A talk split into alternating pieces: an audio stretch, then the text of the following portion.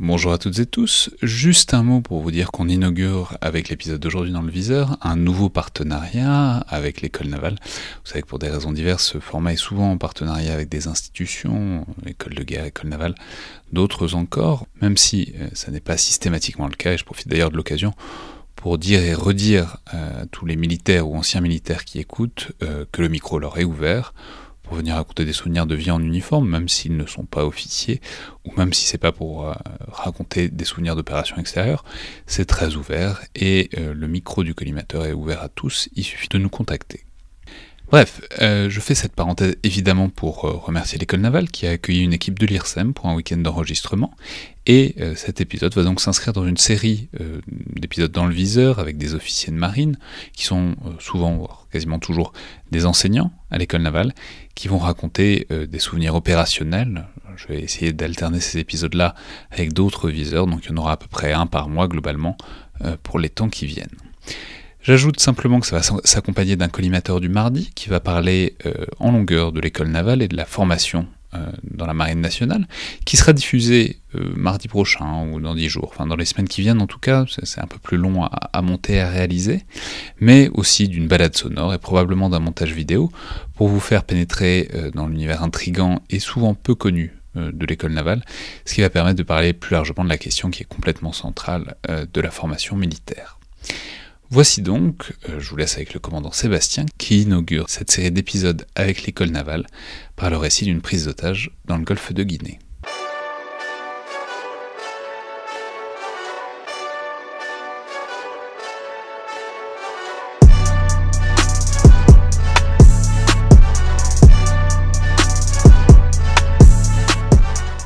À toutes et tous et bienvenue dans le Collimateur, le podcast de l'Institut de recherche stratégique de l'école militaire, l'IRSEM, consacré aux questions de défense et aux conflits armés. Aujourd'hui pour un nouvel épisode dans le viseur, donc de récits, de, souvenirs d'opérations ou de vie militaire en tout cas, euh, en partenariat avec l'école navale, j'ai le plaisir de recevoir le commandant Sébastien, donc bonjour. Bonjour Alexandre Jublin. Alors vous êtes aujourd'hui donc à l'école navale, vous êtes cadre à l'école navale, mais euh, vous étiez auparavant, vous naviguiez. C'est donc une histoire de navigation, une histoire d'opération en mer. Euh, qui date de quand? Alors cette histoire, ce souvenir date de 2013, de juin 2013 pour être exact, à l'époque où j'étais embarqué sur la frégate anti-sous-marine La Touche-Tréville. Alors, le frégate anti-sous-marine 2013, où est-ce que c'était? Qu'est-ce, que, vous aviez comme rôle en 2013 Alors, à l'époque, à bord de cette frégate, j'étais euh, un des navigateurs, euh, un des chefs de quart, comme on, comme on appelle cela dans la marine, et euh, j'étais inséré au sein du service de lutte anti-sous-marine en tant que troisième officier. Et donc, j'avais des, des responsabilités tant en passerelle pour faire la navigation qu'au sein du central opération, justement, pour conduire toutes les opérations et pas uniquement la lutte anti-sous-marine. Oui, c'est ça. Donc vous surveillez les, sous-marins, mais vous faites aussi attention à ce qui se passe autour quand même. Exactement, parce qu'en fait, les, frégates de la marine, comme toutes les autres unités, euh, font une multitude de missions, certaines dans leur domaine euh, particulier de spécialité et d'autres plus génériques. Et alors, euh, et c'était une opération, enfin vous étiez, le bateau se trouvait où quoi? Alors on se trouvait dans le golfe de Guinée euh, dans le cadre d'une mission permanente de la marine euh, qui s'appelle la mission Corimbe et que la marine fait euh, là-bas depuis les années 90 qui consiste à avoir une présence quasi permanente de bateaux de la marine pour permettre de surveiller cette zone parce qu'il y a des intérêts français et puis d'aider les pays riverains du golfe de Guinée à monter en compétence dans ce domaine qui est la défense maritime du territoire. Ok, mais il se passe quoi dans le golfe de Guinée? Enfin, c'est quoi le, c'est quoi le danger? C'est quoi l'enjeu? C'est quoi la mission quoi? Alors, il y a énormément d'enjeux au-delà des, enjeux euh, géopolitiques, de souveraineté, souveraineté, etc. que vous pouvez comprendre. On, peut facilement déjà en déterminer deux qui sont directement liés au, monde maritime. D'abord, c'est la protection des zones de pêche de ces pays, parce qu'il y, a une forte ressource en pêche, euh, enfin de, en produits de la pêche, et que ces pays n'ont pas forcément la capacité de la protéger. Et puis il y a... Ah donc il y a la peur qu'il y ait des chalutiers qui viennent de très loin pour, euh, tout, pour tout piller quoi. Tout à fait, il y a en particulier des, des chalutiers de, de, nationalités diverses qui ne sont pas des nationalités de, de pays africains, qui viennent euh, effectivement profiter de piller, effectivement le, le, le, terme est exact, les eaux qui ne, sont, qui ne leur appartiennent pas et sur lesquelles ils n'ont aucun droit.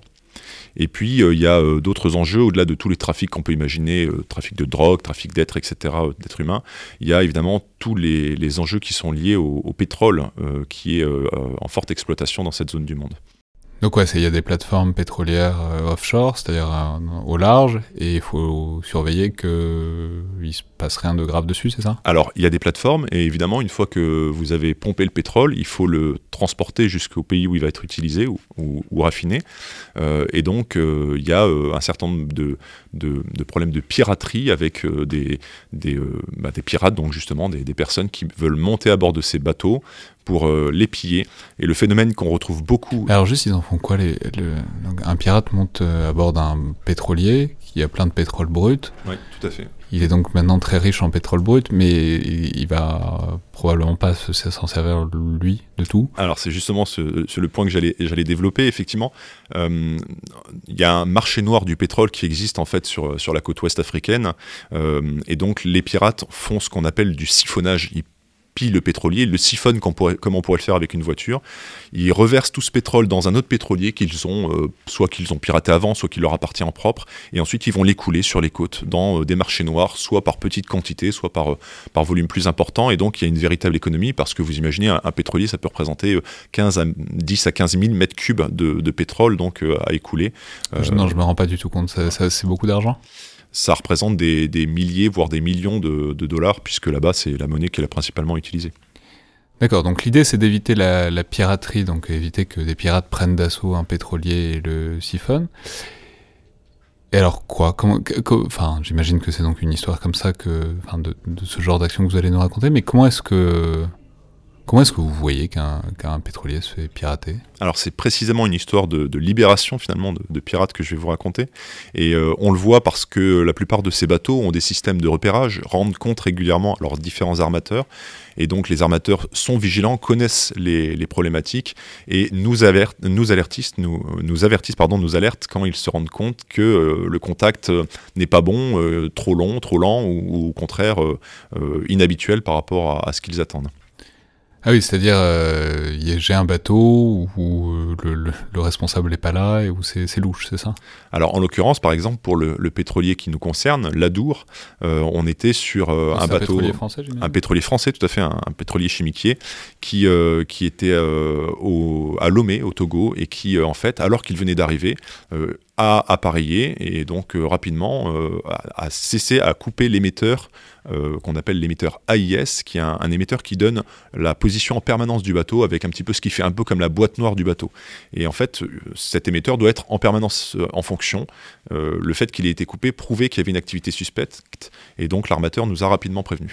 Et donc c'est quoi l'hypothèse à ce moment-là? C'est-à-dire il y a des types qui sont montés à bord pendant la nuit et qui ont, pendant qu'il était, enfin pas au port, mais en tout cas proche de la côte, et qui, qui ont piraté, qui ont levé l'ancre et qui, qui, ont décidé de l'emmener ailleurs, Oui, c'est exactement ça, Alexandre. Contrairement par exemple à la piraterie qui peut se passer dans la corne de l'Afrique, où en fait il y a des bateaux qui, qui arrivent et qui, qui, peuvent monter sur des, sur des pétroliers ou des navires de commerce qui sont en train d'avancer. Euh, dans, sur la côte de l'Afrique de l'Ouest, les, les, modes d'action sont plutôt de monter à bord de, pétroliers au mouillage et de faire apparier ces bateaux pour, euh, une fois arrivés en haute mer, les piller. Puisqu'à là, le but n'est pas finalement de ramener le, le, bateau vers la côte pour le garder en otage, mais bien de le mettre ailleurs pour le vider discrètement. Ok, donc là, vous voyez, donc le bateau a coupé son truc, c'est son AIS, c'est louche. Oui. Il s'éloigne de la côte. Il y, a un moment où il faut l'attraper ou vous pouvez. Enfin, je veux dire, est-ce qu'il y a un moment où il faut l'intercepter ou est-ce que si vous dites que c'est de la piraterie, même s'il sort des eaux, vous pouvez encore euh, intervenir? Alors, on peut justement, et c'est plus facile pour nous d'intervenir quand il est hors des eaux, puisque la réglementation internationale fait que si l'acte se produit dans les eaux d'un pays, c'est le pays qui est souverain pour régler ce problème. Donc finalement, nous, on intervient à partir du moment en particulier où, le, pétrolier, le bateau, il est sorti de ses eaux, il est dans les eaux internationales, on a effectivement cette capacité d'intervenir. Encore faut-il le savoir et faut-il donc avoir été prévenu. Et une fois qu'il est éloigné, le temps que l'information nous remonte, la grande difficulté, la première difficulté, ça va être d'abord de le relocaliser. Ah oui, oui, oui, parce que selon le proverbe bien connu, la mer c'est grand, et donc euh, s'il n'a pas de radar, ça peut être, euh, ça peut être compliqué. Alors effectivement, s'il donne plus sa position, euh, vous imaginez bien la, zone du golfe de Guinée qui est immense, et donc le, premier travail qui a été fait à l'époque par la marine, ça a été de le relocaliser en envoyant un avion de patrouille maritime qui était à ce moment-là à Dakar pour essayer de le retrouver en partant de sa dernière position et en travaillant sur son rayon d'action à partir de cette position. Et vous l'avez retrouvé donc? Nous l'avons retrouvé puisque nous l'avons libéré. D'accord. Il était loin?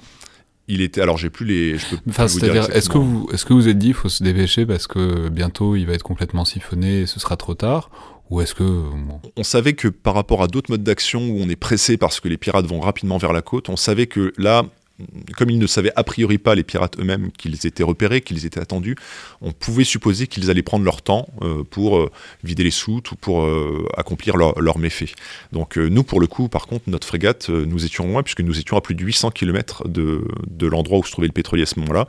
Et donc, le moment, entre le moment où on a été alerté et le moment où on a pu rallier, il s'est passé déjà 2-3 jours, pendant lesquels cet avion de patrouille maritime a fait ce qu'on appelle de la tenue de contact, c'est-à-dire qu'il a suivi en permanence, à distance, le, pétrolier qui était euh, en train de, chercher à atteindre euh, une zone d'intérêt pour lui en haute mer. Ah oui, il n'y était pas encore. Il, était encore en mouvement et vous l'avez intercepté alors qu'il n'était s'était pas encore posé là où il voulait être. Voilà, tout à fait. D'une manière générale, le, bateau évolue en permanence, euh, sauf a priori au moment où il a atteint son point de rendez-vous et où il atteint un autre bateau, auquel cas ils se mettent côte à côte pour pouvoir vidanger les soutes. Donc, vous le repérez, vous fondez sur lui vous l'interceptez. Mais alors en même temps, le truc, c'est que s'ils l'ont, si, si c'est des pirates, ils ont, si c'est un bateau français, ils ont donc un équipage français probablement en otage. Tout à fait. Et alors justement, la, grande préoccupation qu'on a eue du début à la fin de cette mission, c'était évidemment la vie des otages. Et on voulait éviter de faire monter le, le niveau de violence.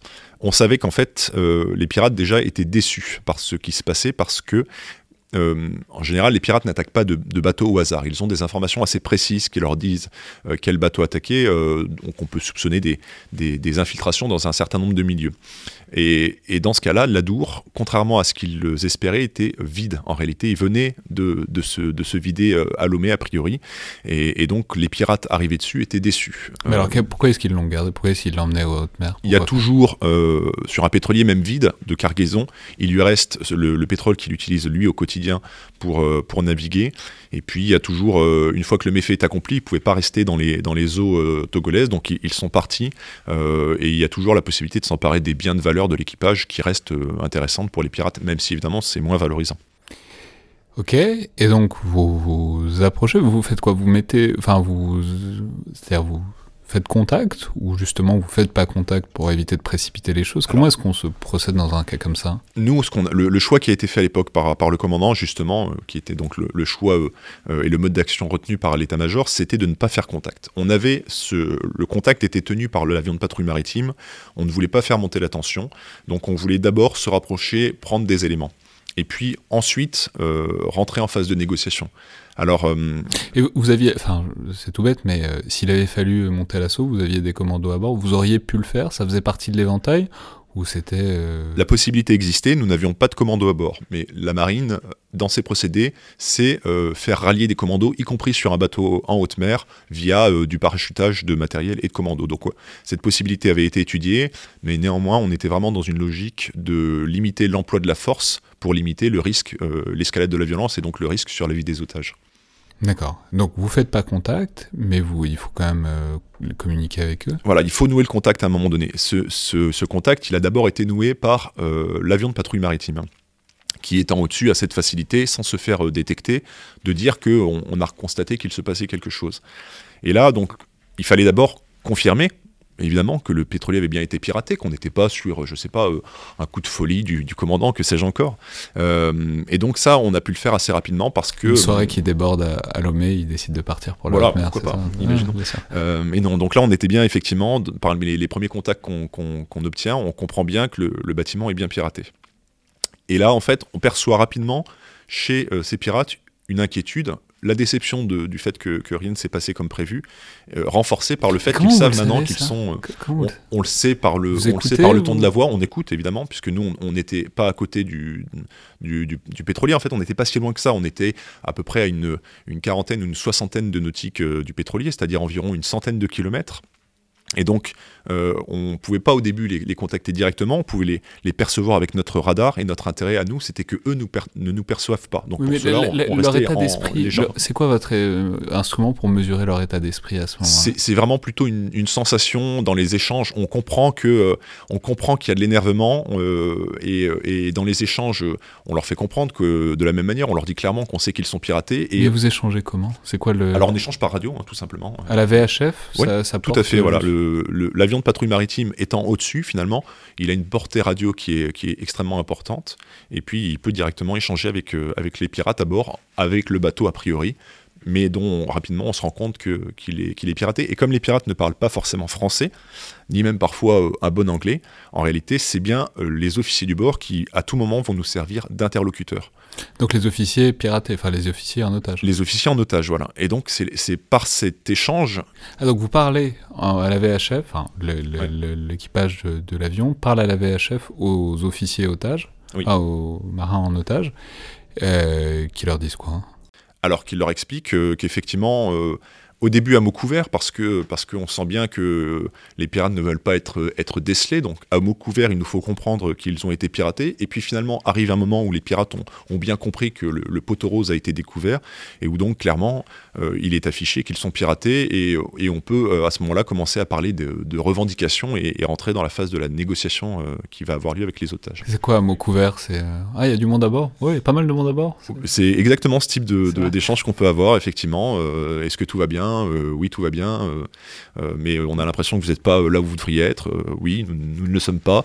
Voilà. Donc c'est vraiment comme ça que ça se produit, et au fur et à mesure que la conversation se déroule, évidemment, le, pirate qui finalement est un homme comme vous et moi, avec, ses, avec ses contraintes, mais qui est pas plus bête que nous, bah, en fait, il comprend très bien qu'on est en train de le flouer dans une langue qu'il ne comprend pas, et essaye de reprendre le contrôle en étant plus, plus virulent. Ah, plus virulent, c'est donc il y a eu un moment où il y a eu une petite inquiétude de est-ce qu'ils vont passer à l'action quoi? Il y a toujours eu euh, une inquiétude euh, parce que parce qu'il y avait euh, il y a toujours un niveau de violence, ne serait-ce parce que l'équipage au début est maté entre guillemets par les pirates qui veulent imposer leur présence à bord, et donc il y a toujours un peu de violence. Et justement, notre but c'était d'éviter de, faire accroître ce niveau en, étant dans une attitude trop agressive. Et donc la négociation, elle se passe comment? Vous leur, enfin, vous leur dites, vous êtes cerné, vous êtes perdu, rendez-vous? Ou vous leur dites, bon, moi, qu'est-ce que vous voulez? Enfin, C'est-à-dire, vous partez de quel Est-ce que vous partez d'une position compréhensive ou au contraire d'une position de force euh, en essayant de leur laisser aucun espoir? On, part d'une position de fermeté, toujours, parce qu'il faut leur faire comprendre qu'on ne laissera pas euh, l'action se dérouler jusqu'à euh, son but dans la, manière qu'ils peuvent avoir de l'espérer, mais on laisse une porte de sortie. Parce que si vous ne laissez pas de porte de sortie, forcément, vous avez le risque de la montée en puissance et puis d'actions de, extrêmes, de désespoir.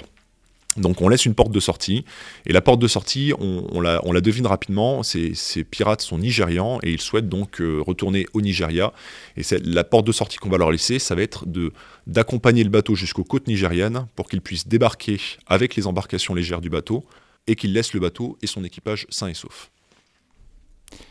Et vous avez des gages, vous leur donnez des gages. Enfin, comment est-ce que, comment est-ce que il, y a, il, est difficile de donner des, des gages à ce moment-là hein, parce que tout se passe euh, uniquement de, de manière euh, verbale. Hein, vous leur faites voir que vous êtes là finalement. Alors voilà, à partir du moment où les, les échanges commencent, euh, on devine, enfin, au-delà de, de, de l'avion de patrouille maritime qui est dessus, les pirates sentent qu'il y a du monde autour d'eux, et leur inquiétude finalement, au départ, c'était de savoir qui était autour d'eux et quelle nationalité, parce que tous les pays n'ont pas la même façon de procéder. Il y a des pays qui sont plus agressifs que d'autres sur mer, et donc ils avaient une vraie inquiétude pour leur vie, tout simplement. parce C'est qui les pays agressifs Alors, dans les modes d'action euh, différents, je, crois par exemple que les, les États-Unis ont une attitude qui peut être euh, euh, plus agressive quand ils, règlent des, des conflits, enfin, quand ils règlent des, des, situations de ce genre.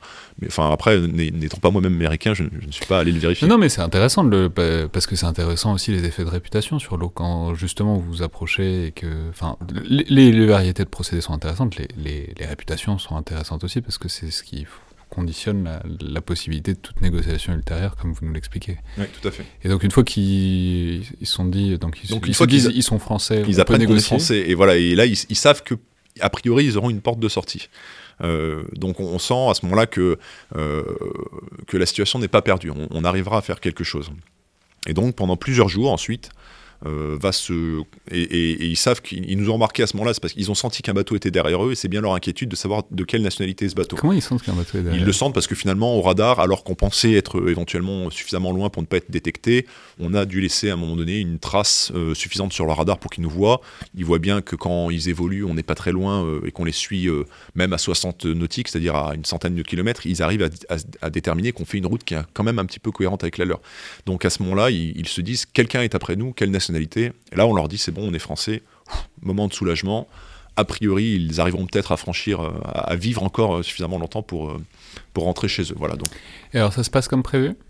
Ça se passe plutôt comme prévu. Nous les escortons finalement, donc on, on rapproche à ce moment-là le contact. Avant, on était sur ce qu'on appelle une tenue de contact souple à une distance importante. Là, on vient sur une tenue de contact un peu plus rapprochée parce que on ne peut pas leur donner des gages, mais ils ne nous en donnent pas non plus. Donc on, veut s'assurer qu'au moment où on se rapprochera des, côtes nigérianes, tout le monde ne parte pas euh, avec les otages, euh, contrairement à ce qu'on avait, euh, à, qui était négocié. Donc nous les accompagnons comme ça pendant plusieurs jours, jusqu'à cette journée où finalement, enfin cette nuit où finalement tout va se, dénouer, la nuit du, 16 juin 2013, où nous sommes à ce moment-là en bordure des eaux territoriales nigérianes, et, donc tel que négocié, les pirates vont quitter le bord à ce moment-là, au moment où ils rentrent dans les eaux territoriales nigérianes.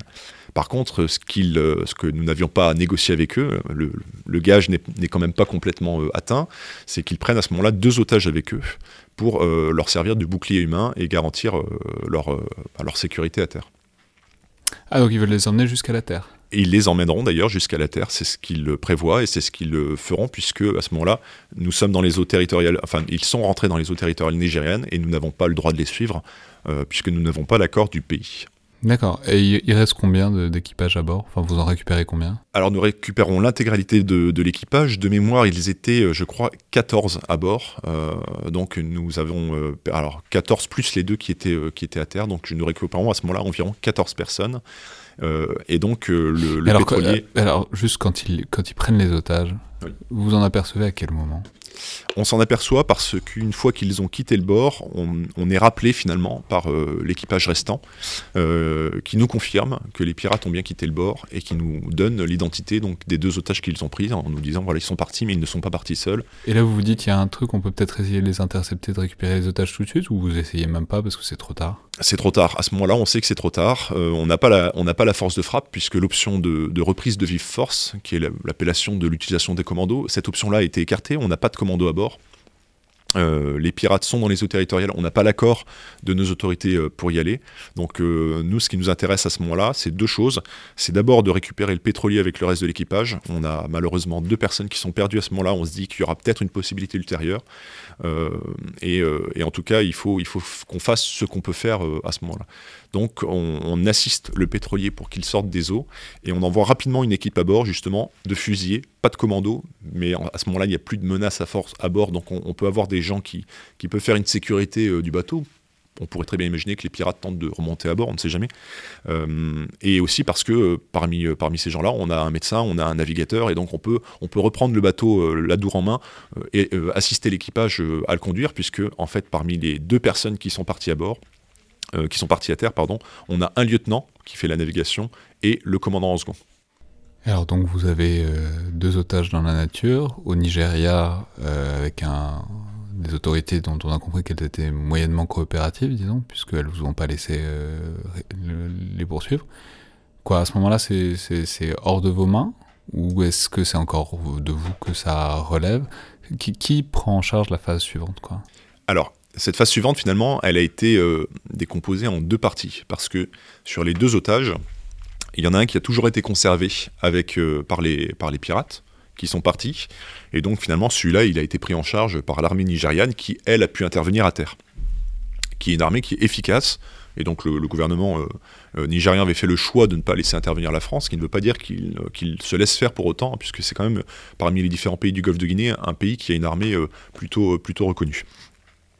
Et reste donc un deuxième otage que nous allons réussir à récupérer parce que au moment où en fait les deux embarcations arrivent sur la plage, euh, une embarcation avec euh, a priori les chefs des pirates emmène l'un des otages, et puis l'autre embarcation, qui est une espèce de petit zodiaque, donc un canot léger avec un, moteur euh, assez minuscule, arrive sur la plage, et là, un des jeunes pirates tient la parole finalement qu'il avait donnée en même temps que les autres et va libérer le deuxième otage et va l'aider à repartir d'ailleurs en poussant le Zodiac pour qu'il franchisse ce qu'on peut appeler la barre, c'est-à-dire en fait la déferlante des vagues sur la plage. Et donc il va l'aider à franchir cette, zone. Et notre inquiétude à ce moment-là, on va apprendre rapidement par radio, par, échange avec, avec cet otage qu'il a été libéré. Et donc notre question, c'est comment alors que nous sommes en pleine nuit, qu'il pleut des cordes et qu'on a donc une personne sur un zodiaque sans aucun moyen de se diriger qui se situe à une vingtaine de kilomètres de nous, comment faire en sorte qu'il arrive jusqu'à notre bateau dans une zone où il y a des plateformes pétrolières qui sont euh, protégées par des sociétés de protection de plateformes qui ont euh, la réputation, encore une fois, de tirer à vue? Alors on fait comment bah, bah, ah, vous, pouvez, pas lui envoyer un hélicoptère si On ne peut pas lui envoyer un hélicoptère puisque sinon nous, nous serions obligés d'entrer, encore une fois, dans les zones nigérianes. Ah. Donc euh, comment fait-on bah, voilà, C'est une bonne question. Et en fait là c'est vraiment un travail d'équipe sur, euh, sur l'ensemble de l'équipage. Euh, euh, d'abord, on va, le rassurer en lui disant qu'on est là, qu'on l'écoute et qu'on réfléchit à sa situation. Et puis en fait, on va procéder un petit peu à l'ancienne. On va essayer de le diriger vers nous en, s'appuyant sur ses propres points de repère. Donc, euh, comme il fait nuit, comme je vous l'ai expliqué, et qu'il pleut des, des cordes, c'est quand même assez difficile. Et donc, la première chose qu'il va voir, c'est une grande lumière à l'horizon vers laquelle il va se diriger. Alors rapidement, on lui dit d'arrêter de se diriger vers cette lumière parce que cette lumière, c'est la torchère d'une de ces fameuses plateformes. Et s'il l'atteignait, il se serait fait tirer dessus euh, immédiatement. Et en fait, on va procéder avec euh, euh, des, appareils qu'on possède à bord des bateaux, qui sont des appareils de goniométrie, c'est-à-dire qu'on est capable de repérer la source d'une émission. Et en fait, on va le faire parler, et en permanence, grâce à cette goniométrie, on va repérer d'où est-ce qu'il nous parle. Et nous, en, bougeant du nord au sud, finalement, on va réussir au fur et à mesure comme ça à trianguler sa position et être en permanence capable de dire, tiens, il est plutôt dans telle direction, et on pense qu'il est à peu près à telle distance de nous. Et on va, euh, comme ça, euh, ben, vous imaginez, il y a, pour sortir des eaux territoriales, il y a 12 nautiques à faire, donc il y a 20 km, avec un zodiaque qui a une puissance euh, qui, est, qui, est, qui, est, qui est infime. Hein. Vous pouvez imaginer, c'est les, petits zodiacs qu'on a dans, la, dans, le monde de la plaisance, quand on quitte son bateau, vraiment. donc ça va lui prendre quoi 3-4 heures? Ça va prendre plus de 2 heures. Alors j'ai plus vraiment la chronologie en tête parce que tout s'est enchaîné dans la nuit, mais ça va prendre plus de 2 heures pendant lesquelles on, on le dirige et il vient vers nous. Oui, donc à ce moment-là, vous vous dites pas, il, non, à l'époque, le, destin de l'autre otage n'était pas forcément viable à ce, moment-là. Vous dites pas, il aurait peut-être été plus en sécurité avec, euh, à rester avec les preneurs d'otages? Non, euh, je, confirme ce que, vous, ce que vous dites. Effectivement, en fait, on a une personne dont on sait où elle est, où on sait qu'elle va traverser un moment dur, mais on a le, sentiment qu'on peut l'aider, qu'on peut en sortir, quitte peut-être à obtenir euh, une extremis euh, au forceps une décision nous permettant d'entrer dans les eaux pour aller le chercher. Euh, on peut l'imaginer. Par contre, l'autre otage, il est disparu. Il, est, il part à ce moment-là. Est-il encore dans le bateau? On, ne savait pas à l'époque qu'en fait, il avait été gardé. comme on en voit un qui nous revient, on se dit que peut-être l'autre est dans la nature, mais sans une communication. Donc on a vraiment beaucoup de doutes sur la, position de l'autre otage. Et le seul dont, dont, on connaît avec certitude ce qu'il fait, c'est celui avec lequel on a des échanges.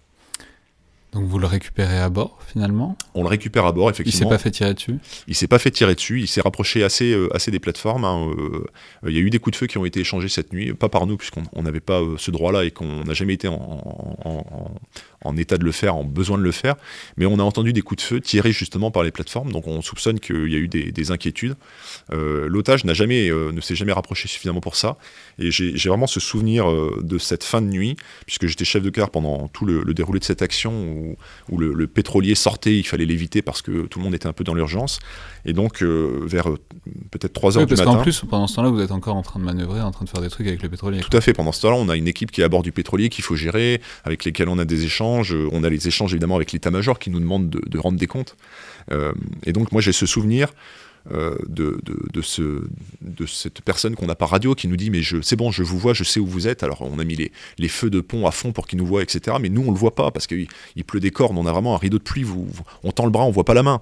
Et, euh, et d'un coup euh, le long du bateau on voit apparaître une espèce de, coquille de noix infime ballottée par les flots qui vient accoster sur le côté tribord donc la droite du bateau quand on regarde vers l'avant euh, et, donc on, voit, euh, euh, que c'est lui, que c'est lui, alors que 10, enfin, 10 mètres avant, on le voyait pas. et donc c'est assez fou d'en arriver là et de se dire qu'il a réussi, cet homme, aidé évidemment, mais seul, et avec ses tripes aussi, à franchir les 20 km, alors qu'il venait d'être pris en otage pendant 6 jours, qu'il avait dû partir avec les, terroristes, enfin les, pirates, pardon, repartir avec.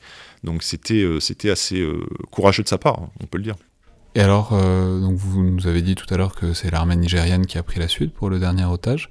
Il a été libéré sain et sauf? Il a été libéré sain et sauf. deux jours plus tard, à peu près, l'armée nigériane a en fait attaqué un camp qui était connu a priori euh, de leur service pour être un camp de pirates ou un camp de terroristes, parce qu'il y avait quand même une certaine perméabilité entre ces mondes, hein, d'où ma confusion sur les termes tout à l'heure. Et, euh, et, en fait, on a appris à ce moment-là qu'il a été libéré sain et sauf. Donc, euh, issue heureuse, j'ai envie de dire, des noms heureux pour cette, tout est bien pour cette prise bien, Sauf pour les pirates, éventuellement, à ce moment-là, mais... Alors les pirates, je n'ai pas eu de nouvelles de leur état de santé euh, particulier par l'armée nigériane. vous n'êtes pas inquiété J'ai pas eu d'échange suffisamment euh, développé avec eux. Mais, euh, mais tout est bien. Ah oui, alors évidemment, sauf si on prend en compte évidemment le préjudice moral de ces otages, parce que après. ça fait quoi quand, vous récupérez des gens qui ont passé 6 ou 8 jours avec des, preneurs d'otages, enfin, des, pirates c'est quoi Ils sont. Psychologiquement, c'est très difficile. Euh, moi, j'ai. Ils pensaient mourir à tout moment ou vu qu'ils font ça, ils savent quand même qu'il y, a des, y a des dangers, mais ça se gère. Généralement, ça finit bien. S'ils sont dans quel état en sortant? Alors, il y, a, toujours des violences pendant ces prises d'otages euh, sur la sur la côte des, de l'Ouest. Des violences, ça veut dire quoi? Ça veut dire qu'ils se font casser la figure. Ils se font casser la figure. Il y en a qui ont qui sont blessés, etc. Et il y a parfois des morts c'est pas fréquent, c'est pas systématique, mais il y a parfois des morts. Donc je pense que quand on est dans cette situation, on sait pertinemment que sa vie est en jeu. Euh, et en particulier le, commandant du, bateau, le, capitaine, comme on dit dans la marine marchande, euh, j'en ai pas parlé depuis le début parce qu'en fait, lui, c'était notre interlocuteur principal. Et en fait, au moment du dénouement de l'affaire, il avait disparu dans le bord. Et donc, c'était aussi une de nos inquiétudes de savoir s'il était encore vivant ou pas. Parce que clairement, il nous l'avait dit plusieurs fois euh, à la radio, comme il nous parlait beaucoup et qu'il nous disait beaucoup de choses. le chef des, des pirates lui avait clairement dit qu'il le tuerait avant de partir. Et donc, en fait, au moment du dénouement, le commandant, on ne l'a plus du tout euh, à la radio parce qu'il est parti se cacher, parce qu'il sait que sa vie est en jeu et qu'il lui reste quelques minutes peut-être pour échapper avant que les pirates euh, ne s'enfuient. Et, bien lui en a pris, puisqu'effectivement, il a réussi à survivre et que. Malheureusement, évidemment, ils sont partis avec deux otages de son équipage. c'est un, choix de, commandement qui est toujours un peu difficile, mais bon, il, est resté vivant et les deux autres, le, dénouement a été heureux. Et donc, euh, enfin, vous les avez débarqués assez rapidement. Euh, j'imagine. Oui, alors on les a gardés à bord pendant quelques jours. Euh, alors l'équipage qui était resté sur la est resté sur la en fait euh, rapidement parce que tout allait bien finalement. Ils ont reconquis les lieux. On a gardé à bord de mémoire une journée ou deux journées l'otage qu'on avait récupéré pour vérifier physiquement s'il avait des besoins. Le, le, soutenir un petit peu aussi euh, euh, psychologiquement, émotionnellement. Et puis rapidement, il a demandé à retourner sur son bateau euh, parce que parce qu'il y a aussi une cohésion qui est forte, comme chez tous les gens de mer, au sein de cet équipage, qui voulait reprendre sa place auprès de son commandant et puis et puis après accoster ensemble dans un port de commerce. Et je crois, mais je n'ai plus les éléments exacts en tête, je crois que l'équipage ensuite arrivé au port a été qu'il y a eu une rotation d'équipage ou qu'il y a eu il y a eu quelque chose qui s'est fait. mais après, c'est je dirais que ça regarde l'armateur et j'ai pas eu les éléments sur ça. Très bien. Merci beaucoup, commandant Sébastien. Merci beaucoup, Alexandre.